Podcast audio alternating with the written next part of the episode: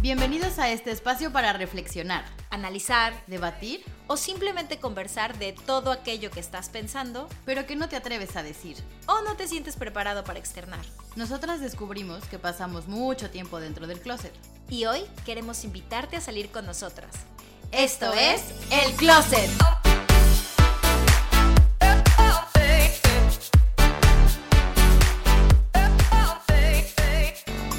Bienvenidos al podcast El Closet, donde hablamos de lo que no te atreves. Yo soy Michelle Ruiz Y yo soy Estivalis Ruiz. y hoy vamos a hablarles de un tema que a mí me parece muy importante, pero la verdad me considero una no ¿cómo se llama? Una neófita. ¿Neófita? Sí. neófita del tema. O sea, como que, como que está bueno el tema, pero al mismo tiempo me resisto por la confusión que, me, que, que eso me causa. Em, y a mí me encanta este tema. Y exactamente, y es el, es el mero mole de, de Val, así que ya, ya verán. Pero este es el karma y el dharma. Y bueno, yo creo que hay que empezar a definir qué es cada uno, de dónde vienen, por qué existen, todo esto como para adentrarnos al tema y luego ya... Ahora sí que yo como alumna te iré preguntando, oye, ¿y si es cierto que esto? Y vamos a ir desmenuzando. y vamos desmenuzando, exacto. Es que, ¿sabes qué creo que pasa? Que obviamente estamos acostumbrados a escuchar la frase eh, Karma is a bitch. O, instant karma, bitch. Ajá, o te persigue el karma. Sí, es o verdad. esto se va a hacer karma. Y a veces pienso si realmente sabemos ¿Qué es? qué es o de dónde viene. Porque hay una gran diferencia. La gente siempre cree que el karma es negativo. Sí, tiene una connotación negativa, es verdad. Exactamente. Entonces, primero, lo que hay que saber es que el karma es lo que se comúnmente así, es la ley de causa y efecto. Ok. ¿no? Eh, a, a toda... es una consecuencia de nuestros actos. Pero eso quiere decir que pueden ser positivos o negativos. Es decir, que hay un Claro. karma negativo, pero también puedes generar un karma positivo. La diferencia con el dharma es que el dharma mm, es el propósito que tenemos en esta vida. Ok. O sea, Es- sí están, digamos, como conectados, Están ligadas. pero no es uno lo contrario del otro, que podría mucha gente pensar que sí, ¿no? Ajá, como karma es lo contrario a dharma. Del dharma, ajá. No, de hecho el dharma, eh, digamos que es la misión que vienes a cumplir, ¿no? A- Tu propósito en de esta vida. vida. Exactamente. Eh, lo, que, lo que busca es que a través de tu propósito de vida encuentres una existencia plena y feliz. Pero puede pasar que si no vives tu vida en cumpliendo tu dharma, ahí es donde se puede llamar que estás viviendo una vida adármica. Ada, sí había leído adar, ad- adármico también. Ahora, el Vale. karma se genera porque también tiene mucho que ver con tu dharma. Ándale. Ahí es donde se... Ahí, y entonces creo que por eso ahí es de donde empieza la confusión. Te voy a Sí, contar. sí, sí, sí. algo. Esto para quien no sepa, eh, eh, los términos de karma y dharma vienen de la filosofía hindú. Eh, ellos creen en la reencarnación, entonces obviamente eh, esto es para gente que cree en la reencarnación. Si tú no crees en la reencarnación, bueno, pues obviamente igual el karma y el dharma te da igual. Em, porque, ¿qué pasa? Que el karma se puede generar en vidas pasadas. Ok. O sea, que vienes a esta vida como a... No, no, no, no, no te digo que a superar, pero un poco sí como a tratar de cambiar ese karma Sí, viene eso. a esta vida. Ok. Eso es justo lo que vienes a hacer. Vienes Vale. a cambiar ese karma, a sanarlo quizás. Mándale. Y- ser esa palabra. En algunos casos podría ser incluso apagarlo, Ok. ¿no? Si ha sido como un karma negativo que vienes arrastrando, pues podrías pagarlo. Em, porque lo que la filosofía hindú dice es que el karma se tiene que liberar de una u otra manera. Ok. ¿no? O sea, sea para bien o sea para mal. Em, bueno, ya no me voy a meter más en la filosofía porque si no es que yo aquí me voy y voy a empezar porque viene de los Vedas y los Upanishads y Mitch me va a decir, Relájate, mi hermana. Aterriza. no, no es cierto. pero miren, eh, lo que para mí se me hace como súper interesante del karma y lo, lo que tenemos que ver es que, ok, es causa y efecto, acción y reacción. Lo que nos dice la filosofía hindú es que siempre antes de actuar tenemos la libertad de elegir. Pero que después de actuar, el efecto de esa acción te va a seguir, quieras o no. Por eso también el yoga y, y todas estas filosofías, pues nos exhortan a que seamos unas personas compasivas, amorosas, generosas, bondadosas, etcétera. Pero conscientes también, ¿no? Porque pues muchas veces y yo creo que todavía no sé si a ti te pasa, pero yo hablando por mí que me considero que soy más consciente que hace unos años, todavía hay muchas veces en las que reacciono y no respondo, ¿no? O sea, que vengo más desde el impulso antes de hacer esta pausa y hacer la acción, ¿sabes? Porque creo que creo que también va un poco de eso, ¿no? O sea, si al final yo no sé, tengo un buen día y estoy shineando por todos lados y buenos días vecino y yo, hola, ¿qué tal? Y siendo super... Ah, voy a generarme un karma de puta madre, ¿no? Pero al día siguiente dormí mal y entonces ya tengo cara de culo y todo el mundo estoy viendo feo y tal. No estoy consciente de la negatividad, digamos, que podría compartirle a esas personas, pero como ya las hice, el karma ya lo va a tomar, digamos. Sí, a ver. Igual estoy siendo un poco extrema, ¿no? pero lo que, voy es eso. así de, ah, me levanté con la cara de pedo, pues ya, karma negativo. No, o sea, no, no creo que funcione así. Es cuando afectas a otra persona, ¿no? Más bien. Sí. Ok. Sí, sí, sí, porque en general, o sea, lo que dice la teoría kármica es que si nosotros estamos sufriendo es porque nosotros mismos hemos sembrado esas semillas del sufrimiento. Ándale, que cosechas lo, que lo que sembraste. Exactamente, mm. tú cosechas lo que siembras. Nuevamente, tanto para bien como para mal. Ahora, lo que es bonito es que cuando está ligado al Dharma, por ejemplo, cuando tú encuentras tu propósito de vida, que ahora hablaremos bien de eso, em, porque no es tan fácil como todo el mundo cree que, que sea encontrar el propósito de vida. O sea, yo te puedo decir que yo ahora no sé, no sé cuál es mi misión, no sé qué vine a cumplir, estoy en esa búsqueda. Pero lo que es bonito es que a partir de estar en la búsqueda de tu Dharma o de ya ir en el camino del Dharma, a veces cuando hagas una acción negativa, si ya estás en este estado de conciencia o estás en este camino de búsqueda, em, vas a poder aprender de tus errores y entonces es muy probable que ese karma negativo que tú generaste en ese momento o en esta vida, puede ser que incluso lo pagues antes de morirte. Ya. Porque estás aprendiendo de tus errores y estás aplicando la conciencia. Y ahí se podría unir también un poco a tu Dharma, ¿no? O sea, unos. O sea, claro, por eso decía que va unido, porque gracias al Dharma, o sea, gracias a que tú ya tienes tu propósito de vida, eres capaz de hacer conciencia de estos karmas. Y, entonces, sanarlos o mejorarlos y hacerlos positivos. Mm. Exactamente. Y suena bien fácil, ¿no? Pero esto puede ser en varias vidas o en una sola, pero es que mira, esto de las varias vidas es súper interesante. Yo ahora que estuve estudiando, eh, para quien no sepa, yo estoy estudiando Ayurveda, ahora. Bueno, yo Me gusta decir la palabra. Ayurveda.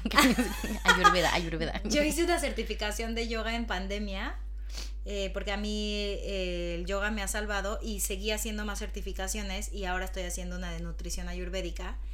Y siempre vemos mucha filosofía del yoga y yo creo que a mí por eso me encanta esta filosofía. Eh, lo que hablan los hindús, que a mí me, gusta mucho y como lo voy a explicar y a ver, a ver si me lo entiendes tú y si me lo entiende la gente que nos está escuchando. Acá, te traduzco al, al, español. Hagan de cuenta que todos vivimos un ciclo kármico, ¿no? Cada, cada, digamos que cada vida, vamos a ponerlo así, cada vida es un ciclo kármico. El ciclo este, ellos le llaman, no se tienen que acordar de los nombres, pero para que más no va a venir en el examen. Exactamente. Eh, estos ciclos de vida, donde tú naces, eh, vives, te mueres, se llaman samsaras. Mm, Piénselo como un círculo, ¿no? Es el círculo de la vida. ¿Qué pasa? Que durante esta vida nosotros vamos teniendo impresiones mentales, ¿no? De, de nuestras acciones. Estas cosas, digamos que se guardan en tu mente y bajo la influencia de estas impresiones es que tú empiezas a realizar tus acciones, ¿no? O sea, no sé, por ejemplo, yo pienso, alguien que maltrata animales, por ejemplo, lo, voy a llevar al lado negativo y ahorita lo hacemos del lado positivo. Alguien que maltrata un perro, a lo mejor un niño que pequeñito eh, le pisó la cola al gato y en vez de generarle como mm, un shock por haberlo hecho, le generó placer, pues la siguiente lo va a volver a hacer. Eso es una impresión mental. Sí. Entonces él busca generar esa acción todo el tiempo.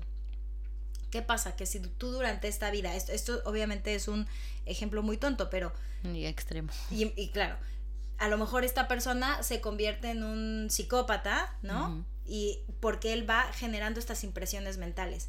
¿Qué pasa? Que cuando llegue a su muerte, digamos que la conciencia universal, que es de lo que hablan los hindús, va a decir, ah, es que tú no encontraste tu Dharma. Mm. Y tú no tuviste buenos karmas. Entonces vas a volver a regresar a la tierra. En forma de gato. Ah, no te Ah, pues puede ser, ¿eh? Eso me estuve leyendo. Que también, bueno, hay, hay algunas, yo ahí sí no, o sea, hay, hay algunas religiones este, y filosofías que dicen que podemos reencarnar en, en animales. Hay otras que dicen que definitivamente no. Que no. Yo ahí sí no sé. Pues tampoco lo sé. También Pero- he escuchado las dos. Digamos que es, digamos que este hábito eh, eh, es lo que pasa, o sea, cuando tú te mueres, entonces quizás este niño viene en su siguiente vida en forma de, vamos a decir ahora, viene en forma de mujer, ya no es hombre, ahora viene de mujer, y a lo mejor eh, es otra persona completamente distinta, y es como que la vida le da otra oportunidad de sanar esos karmas. ¿Qué pasa? Que en la filosofía hindú lo que buscamos es llegar a esa liberación absoluta para no tener que regresar a la tierra. Ok. Y eso se cumple cuando tú encuentras tu Dharma y lo llevas a cabo. Que me da risa porque ahorita que dijiste eso, tengo un amigo de Argentina que le mando un saludo al buen Tapi. Y él siempre me dice, yo es que trato de hacer acciones buenas y ser lo más bonito del mundo porque no quiero reencarnarlo. Y a mí me, me da risa porque le digo, "Mira, eso no lo decides tú, pero está bien que hagas el bien para que te generes un buen karma, ¿no? Pero me da risa porque tal cual, ¿no? O sea, tú lo acabas de decir. Pero es si, que es si eso, sí, claro. no reencarnas, ya no, ¿no? Se acaban tus, tus encarnaciones, digamos. Sí, es eso, es como que se acaban, o sea, el chiste de esto es que todos busquemos terminar con esas reencarnaciones y llegar a la fuente y literal como en la película de Soul. Ajá. Ahora, ¿qué pasa con el Dharma? El Dharma, como ya se los dije, es un propósito en la vida, es pero va más allá de nada más decir, ah, sí, por ejemplo, yo, por ejemplo, ¿eh? Yo tengo un propósito de ser maestra. Puede ser un propósito de vida, pero puede cambiar con el tiempo, Claro. ¿no? O sea, no precisamente es conectar con mi verdadera esencia. O sea, el propósito real, real, real es que podamos conectar con nuestra verdadera esencia. Entonces, es un... Es, es- yo, yo sé que de pronto son como conceptos medio... ¿Qué? Pero no, no es tan difícil. No, bueno, leí y no sé, también lo quise googlear como para corroborarlo, que el, se simboliza con una rueda, el, el Dharma. ¿Ok? O sea, lo, lo googleé porque decía, se representa normalmente con una rueda, que lo que decías hace rato, ¿no? Que simboliza el inicio y el fin, ¿no? O sea, lo- lo- la- el movimiento vital de la muerte y el renacimiento. Y me hace sentido porque cuando yo busqué eh, Dharma, imagen o cosas así en Google, literalmente vi como un timón, como si fuera un Mm, barco. sí. Y me hizo como mucho clic porque dije, claro, si estoy buscando el propósito de mi vida, es como que yo estoy navegando y controlando hasta cierto punto eh, la dirección o el rumbo o el propósito de esa Claro. que, que traigo a la vida, ¿no? Entonces me hizo, por ahí me hizo clic, por ahí me hizo sentido. Sí, en realidad yo no creo que encontremos nuestro Dharma si nos sentamos y decimos, a ver cuándo me llega el Dharma. O sea, yo, yo no creo No. eso. Yo creo que por eso venimos a una vida de exploración. Y sí creo que el Dharma puede cambiar. Y también creo que hay personas que de verdad saben cuál es su Dharma en esta vida y lo tienen súper claro, ¿no? O sea, y habemos otros que, pues que no, que tendremos que seguir buscando y a lo mejor te mueres y no sabes cuál fue tu Dharma. Pero mientras tú hagas acciones buenas, lo que dicen es que sí eventualmente podrás encontrar tu Dharma en esta vida, ok. ¿no? Em, por ejemplo, yo estaba leyendo que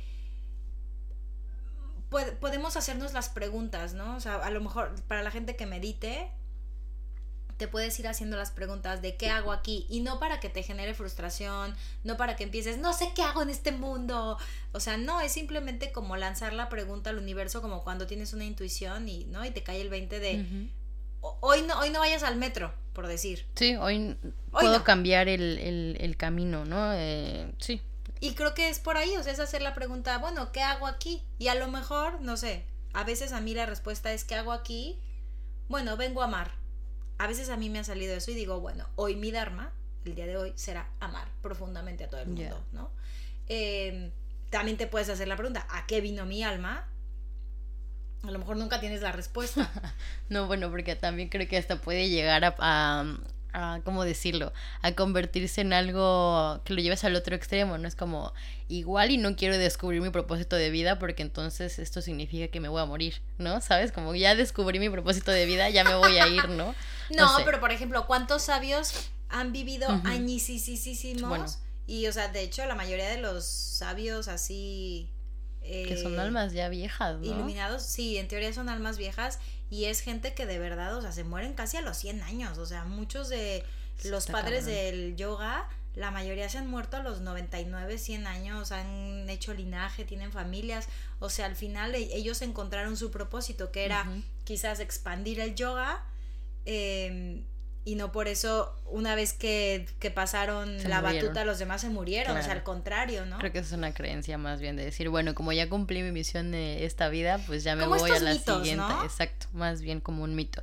Sí, porque, porque tal cual también la había leído que era como, no solo es encontrarlo, sino también ponerlo al servicio de los demás, ¿no? Es que es eso. Y más y lo que dijiste ahorita, o sea, un Gandhi o todas estas personalidades que han vivido por años y que van a su vez dejando su conocimiento de generación en generación, eso es lo que los hace encontrar su Dharma. Exactamente. Pero no por eso se van a morir al día siguiente, ¿no? O sea, Sí, y es que, por ejemplo, eh, hay, hay una frase que a mí me gusta mucho de un libro de, de yoga. Que se llama el Bhagavad Gita, que es un texto que... ¿Qué? A ver, venga, otra vez. El Bhagavad Bhagavad Gita. Gita. Eso. Ah, yo, Es un texto fundamental de la filosofía india y, y describe como una batalla de un guerrero que se llama Arjuna.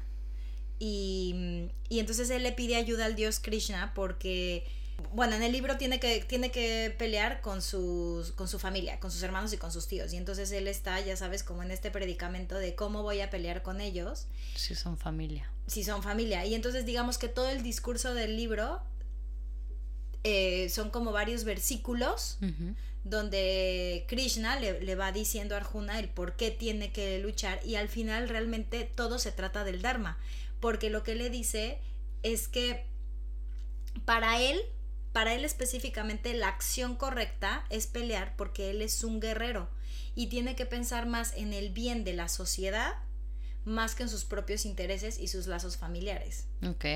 Entonces es bonito y también a mí, por ejemplo, yo cuando lo leí pensaba, claro, porque al final luego nosotros creemos que todos, nuestro Dharma tiene que ser el servicio. ¿No? Como Sí. Dharma eh, significa que a lo mejor eres un buen monje o una buena monja o que vas y das de comer a los pobres y, o sea, que sí, pero, Pero no es todo. Pero no es para todos. Y entonces, por ejemplo, en este caso, el Dharma de Arjuna es pelear. Entonces, quizás tu Dharma no precisamente es para el servicio. Ya. O sea, sí el servicio, pero no me refiero a ese tipo de servicio. sí, sí, sí. Como la madre Teresa de Calcuta. Exactamente. sí, sí, sí, no, no, no, no, ahí sí es, es uno de los extremos, ¿no? Exactamente. Ya. Y también lo que dicen, justo aquí, la frase que les iba a decir del Bhagavad Gita es que dice que es mejor hacer tu propio Dharma de manera imperfecta que hacer perfectamente el Dharma de alguien más.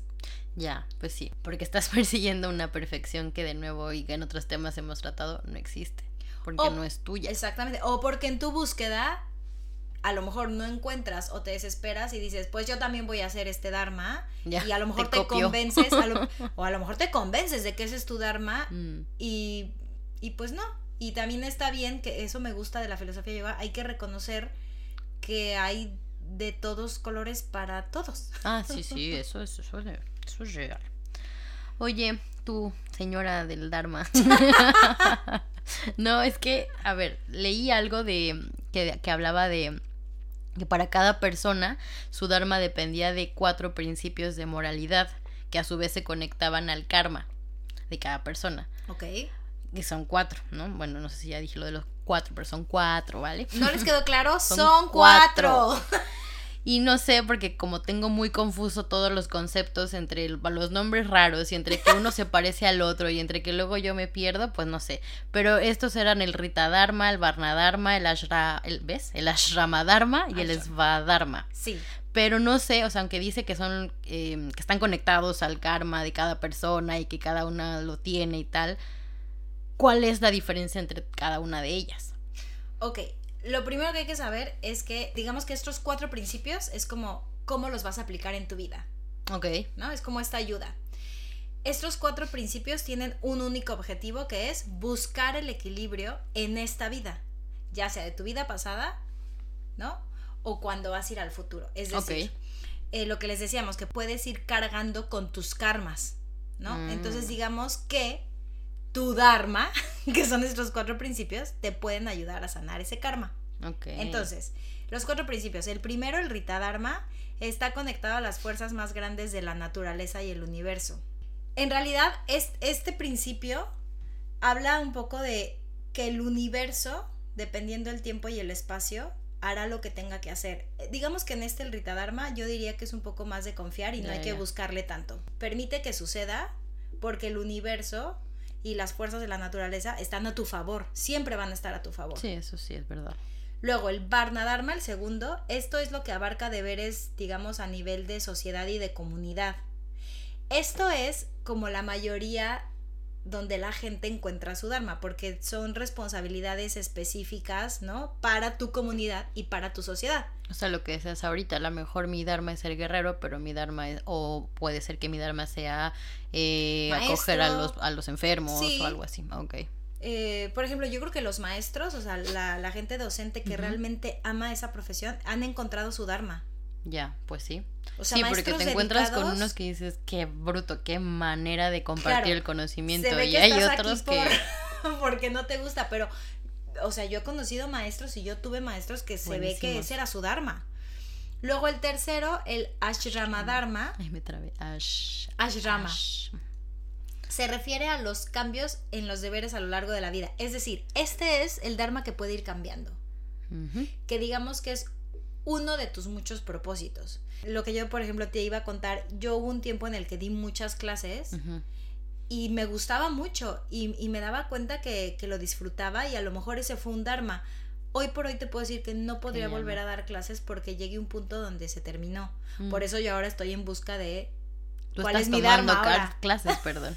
Sí. Bueno, igual y vuelves a darlas, pero desde otro punto. O sea, a lo mejor ahora de yogi o ahora con esto de la ayurveda, no sé. O no, O no. uno no sabe, pero o te bueno, vas a hacer este facilitadora de, de cap. de- o de esas terapias energéticas que nos gustan. Exactamente.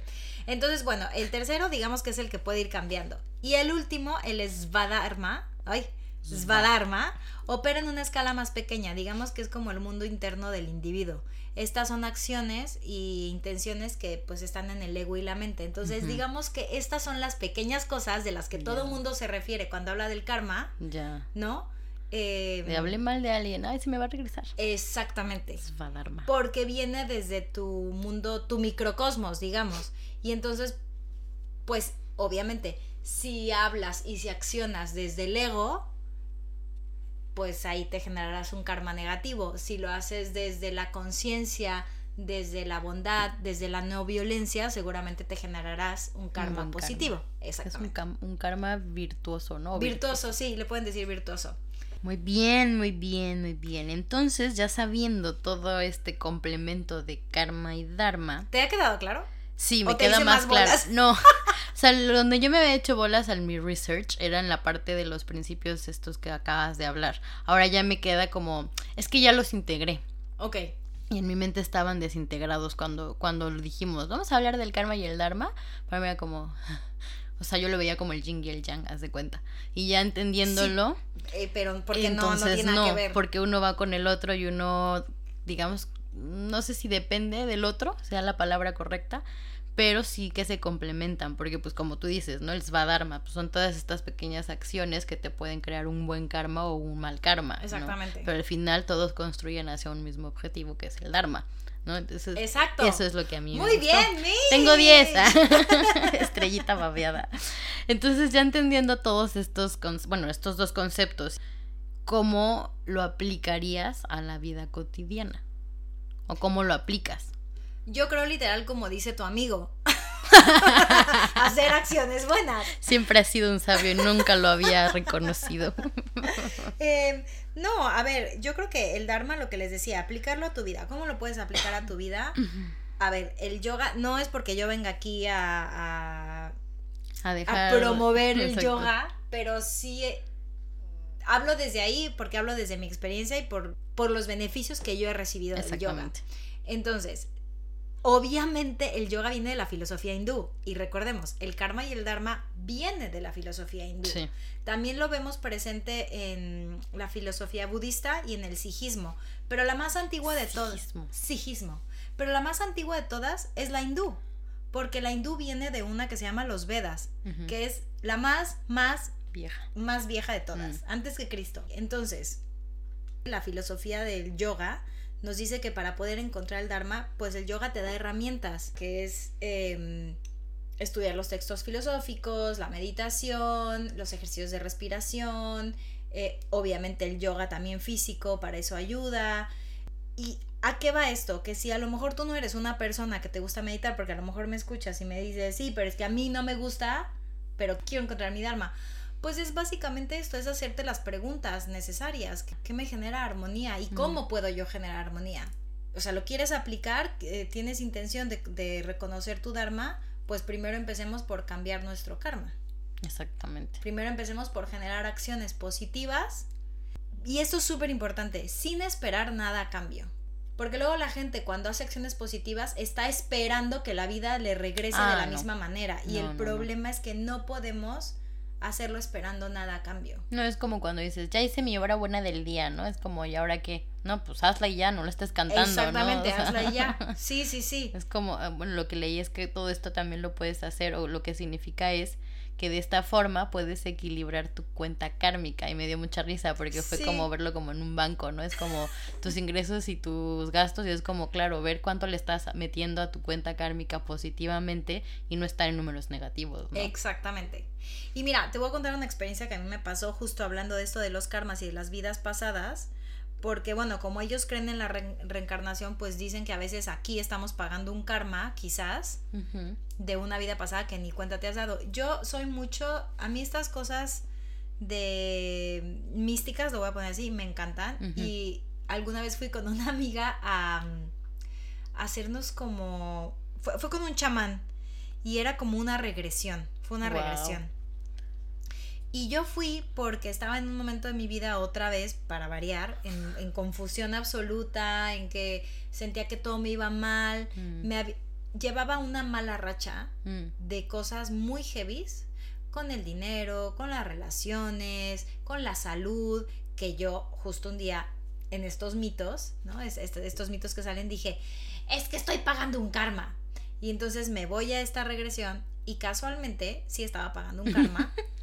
No sé, no sé si oh, exactamente. Oh, sorpresa, sí lo estaba pagando. No sé si, exactamente lo que me estaba pasando era directamente relacionado con ese karma, pero resulta que en esta regresión eh, yo me vi, porque no es que el chamán te vea, sino tú te puedes ver.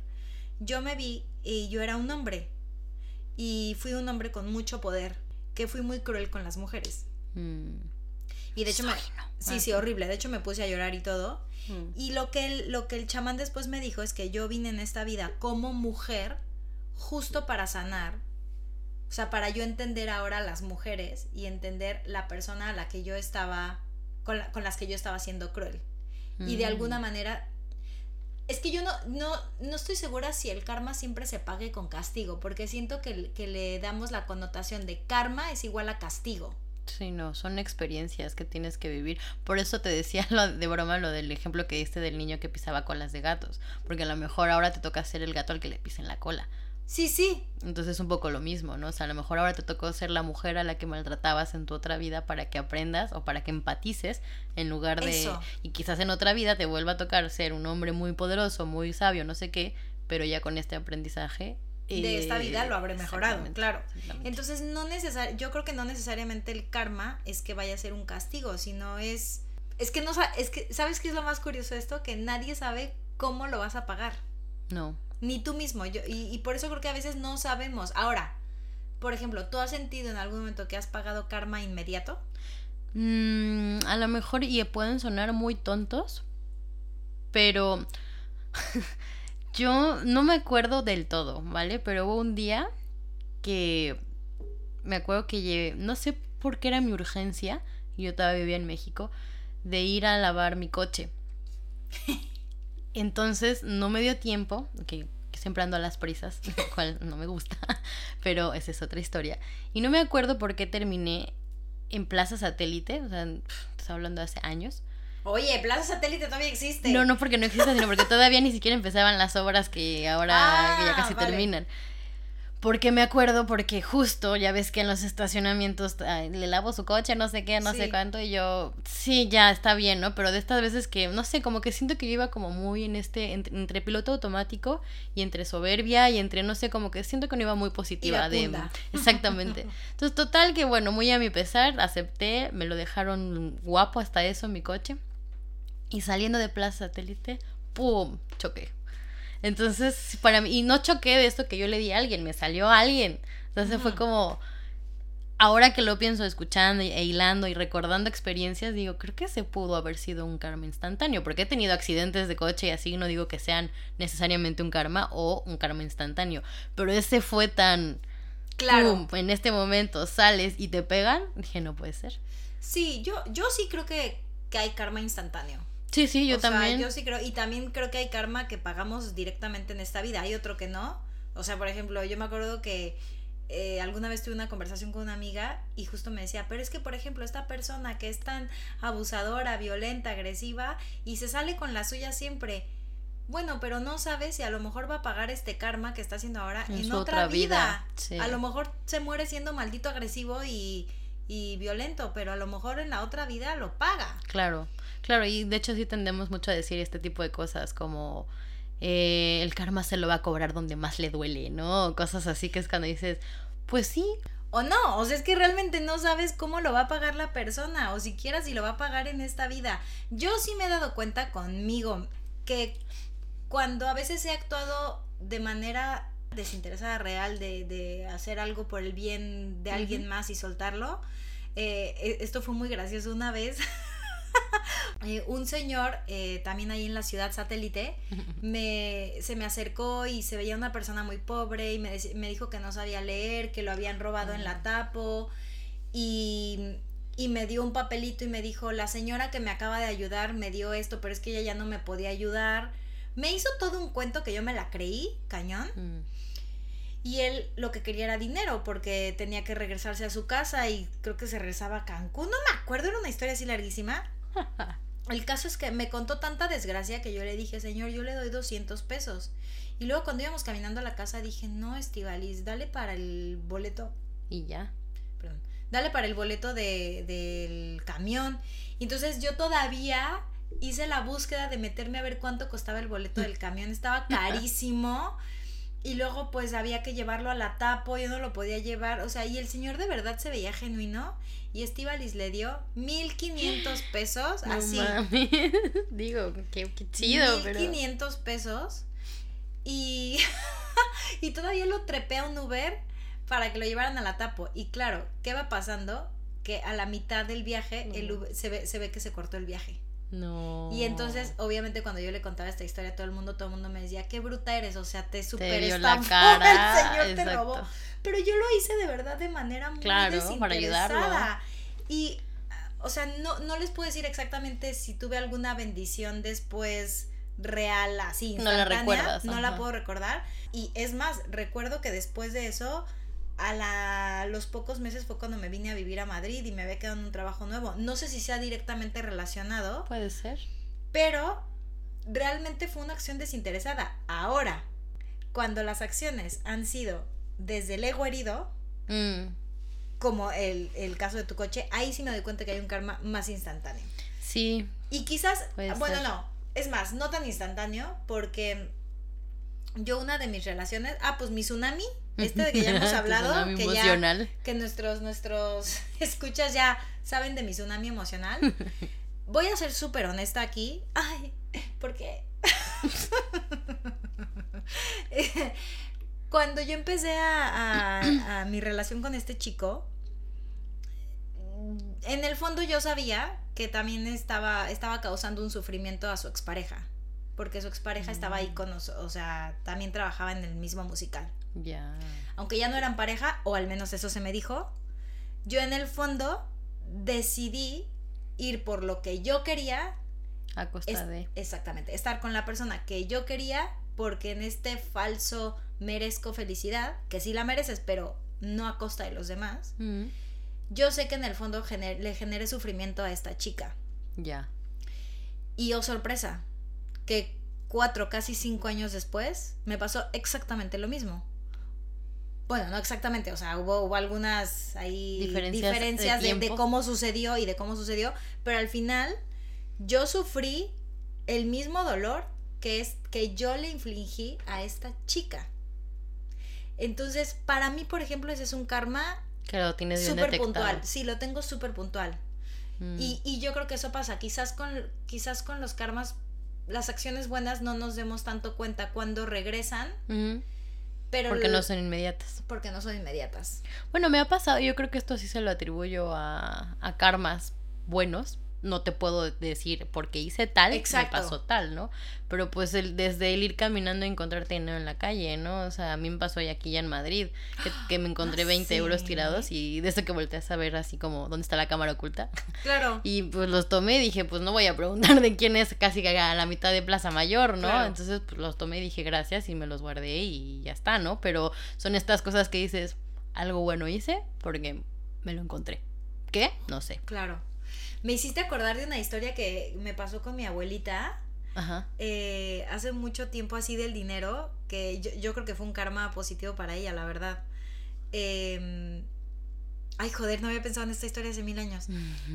fue la única vez en la vida que mi abuela me llevó en metro al centro. Wow. Yo nunca me he subido Perdón, no, sí me he subido, no, nunca, no, no voy a decir nunca, pero no es algo que uso habitualmente. Claro, no, en, en México es más caótico subirte al metro. Exactamente. Entonces, bueno, íbamos en el metro y le rajaron la bolsa, pero ella no se dio cuenta.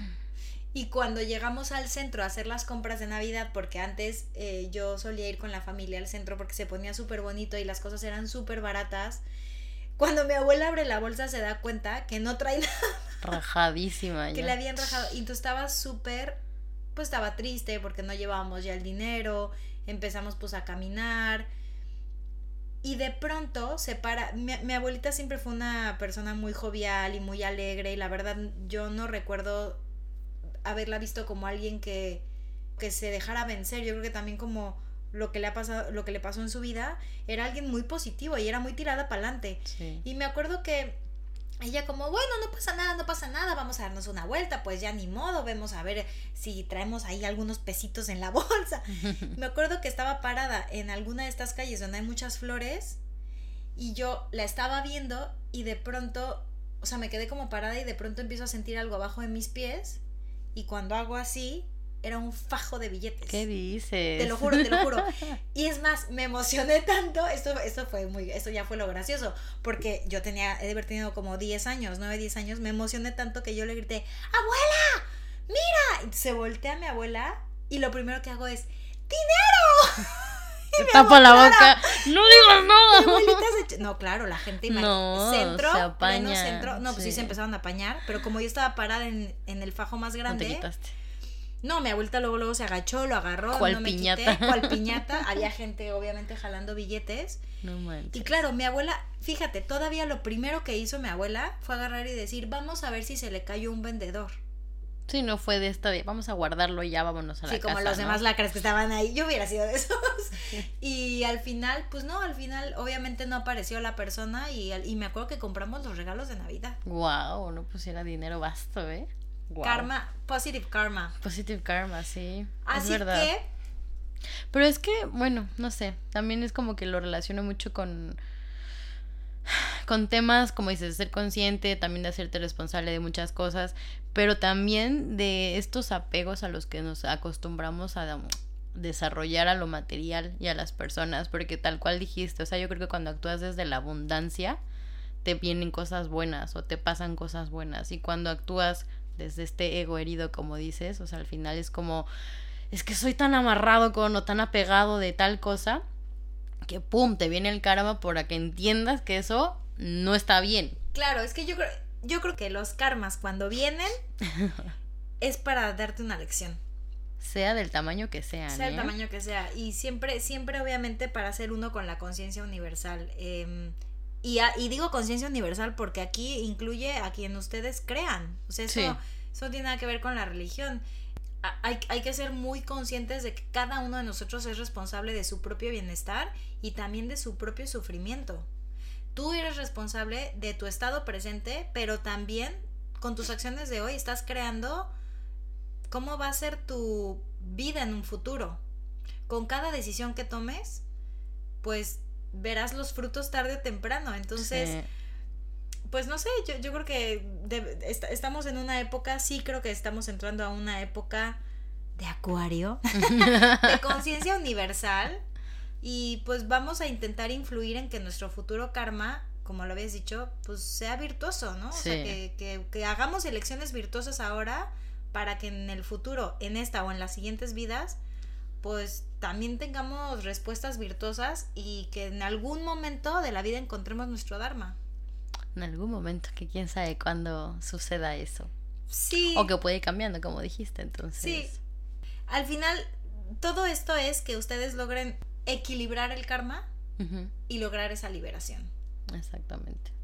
Y para eso hay que abrir la mente, porque si no, si no, nunca lo vas a entender, ¿no? O te vas a quedar metido en estos rollos de, no, no, no, eh, el karma te va a hacer que lo pagues donde más te duele y tal, y, y no es así. Y por lo menos, mira, yo me quiero ir de esta vida sabiendo que si al menos no encontré mi dharma, habré avanzado lo suficiente para, para que en la próxima vida quizás ya lo encuentre. Sí, y justo me dejas un poquito pensando, ah, qué bueno, ¿no? porque me acuerdo mucho que justo con mi anterior em, terapeuta trabajaba mucho como en el que yo sentía que lo que hago de, de profesión, sí, es algo que me gusta, pero no es algo que me apasiona, ¿no? Entonces cuando empecé a probar rollos de locución y tal, como que empecé a sentir en mí algo que vibraba, ¿no? Entonces dije, esto me gusta. Y, y ahora tal cual, y como lo hemos hablado yo creo que desde el primer episodio cuando nos presentamos, creo que esto es, nos está acercando un poco a, por lo menos hablo por mí, a mi Dharma, ¿no? Porque yo me acuerdo que con esta terapeuta, te digo, hice mi vision board y además de poner el micrófono de locución, el loguito de podcast y tal, yo me ponía como dando conferencia, conferencias rollo TED Talks y así, que yo sabía que no quería ser docente, o sea, yo maestra no me veo, pero sí quería ayudar a personas, como poner al servicio este crecimiento para obviamente servirle de inspiración o algo a las demás personas.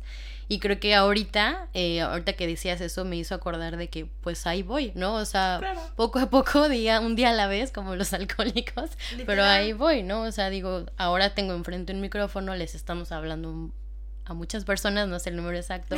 Y lo bonito es esto, em, lo que me llena es esto que de repente recibo, no sé si a ti te pasa, ¿no? O sea, comentarios de amigos o conocidos que es que nos dejaron pensando muchísimo con el tema de tal.